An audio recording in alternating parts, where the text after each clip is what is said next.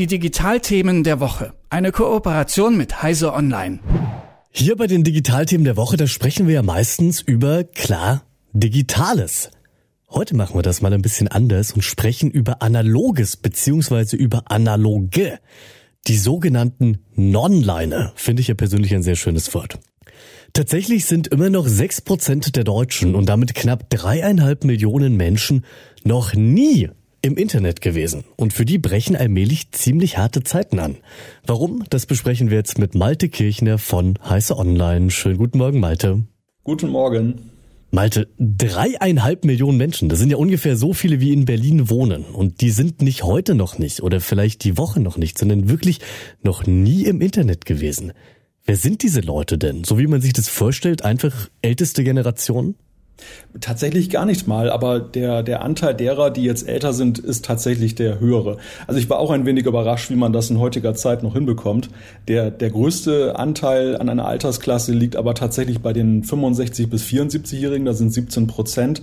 Und je, je, je jünger die Menschen sind, desto weniger ist dann halt auch, dann sind dann halt auch da die Non-Liner vertreten. Also bei den unter 45-Jährigen sind wir bei nur noch zwei Prozent der Generation. Und diese Daten, auf die wir uns hier berufen, die hat Achtung, folgende Quellenangabe wird jetzt ein ganz schönes Wort ungetüm. Die hat das Statistische Bundesamt unter Verweis auf eine Erhebung zur Nutzung von Informations- und Kommunikationstechnologien in privaten Haushalten angegeben. Und in dieser Umfrage, da haben auch 20 Prozent der Deutschen behauptet, dass zu viel digitalisiert wird. In Deutschland wird zu viel digitalisiert. Wie kommt man denn zu diesem Argument? Ja, ich glaube, dass die Menschen tatsächlich auch äh, überfahren werden durch die Schnelligkeit dieser ganzen Umstellung. Also man muss ja schon sehen, dass ja eben sich da in wenigen Jahrzehnten so unglaublich viel, vieles geändert hat, was über sehr lange Zeiträume konstant geblieben ist. Und ich glaube, dass auch wenn der grundsätzliche Wille da ist, online zu gehen, da trotzdem eben auch Vorbehalte sind und Berührungsängste. Auch alleine schon diese Angst, etwas falsch zu machen, wenn man zum Beispiel plötzlich so einen Verwaltungsvorgang, wo man vorher ins Rathaus gegangen ist, da jetzt am Computer selber machen soll.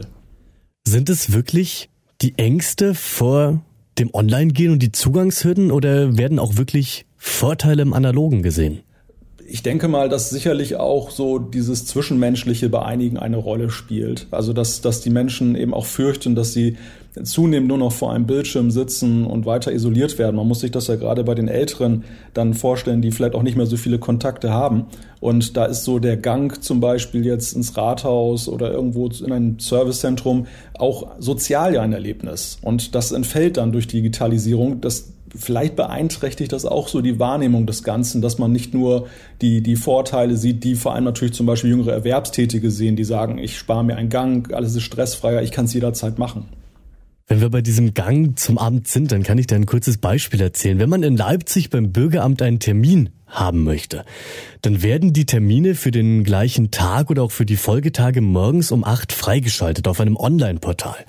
Und es steht immer groß dazu, wenn man den Termin nicht online vereinbaren möchte, sondern telefonisch, dann kann man nur zu den Zeiten, an denen die Termine auch freigeschaltet werden, anrufen, denn zu anderen Zeiten können die Mitarbeitenden im Bürgeramt auch nicht auf andere Termine zugreifen. Was heißt, die Termine werden um acht freigeschaltet, online kein Problem, aber man kann sich jetzt wahrscheinlich schon vorstellen, wie dann die Telefonleitung in Leipziger Bürgerämtern um morgens um acht glüht. Und so bekommen gerade die Leute, die nicht online sind, eben ganz, ganz schwer einen Termin.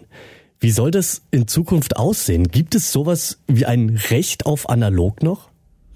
Das ist in der Tat eine, eine gute Frage, wie das in Zukunft gestaltet wird. Es wird natürlich härter werden für diejenigen, die sich jetzt der Digitalisierung, dem Online-Sein komplett verweigern. Also alleine die, der drückende Anteil der, der groß, immer größeren Mehrheit, die das Internet nutzen, führt natürlich dazu, dass die Angebote, die noch analog vorgehalten werden, dass die, die Lobby dafür dann einfach da äh, schrumpft und, und äh, das vielleicht auch nicht mehr so in den Blick gerät. Dennoch ist es natürlich gerade im Bereich Soziales ja ein großer Punkt. Also da, da müssen entsprechende Möglichkeiten ja auch gegeben sein, generell in jeder Hinsicht bei der Daseinsvorsorge es wird womöglich darauf hinauslaufen, dass man vielleicht dann auch Computerterminals äh, vorhält, zum Beispiel in Rathäusern, um, um bei dem Beispiel zu bleiben, um eben den Menschen dann zumindest auf diese Weise einen Zugang zu bieten, aber gleichzeitig dann eben ja doch noch dann die Digitalisierung da voranschreiten zu lassen. Ja, damit sind wir zum Abschluss hier bei dem Punkt. Wir versuchen irgendwie eine Lösung zu finden für das Ganze, was für mich relativ schwer erscheint, muss ich jetzt einfach mal sagen an dieser Stelle. Wie soll denn die Bundesregierung oder wie sollen denn die verantwortlichen Stellen in Zukunft am besten damit umgehen? Was kann man jetzt aus dieser Erhebung lernen? Was wären da vielleicht mögliche Ansätze, um eben auch diesen Leuten, die bewusst noch analog sein wollen oder die bisher auch noch nicht so richtig wissen, wie sie es anders machen, einen Zugang gewährleisten zu können?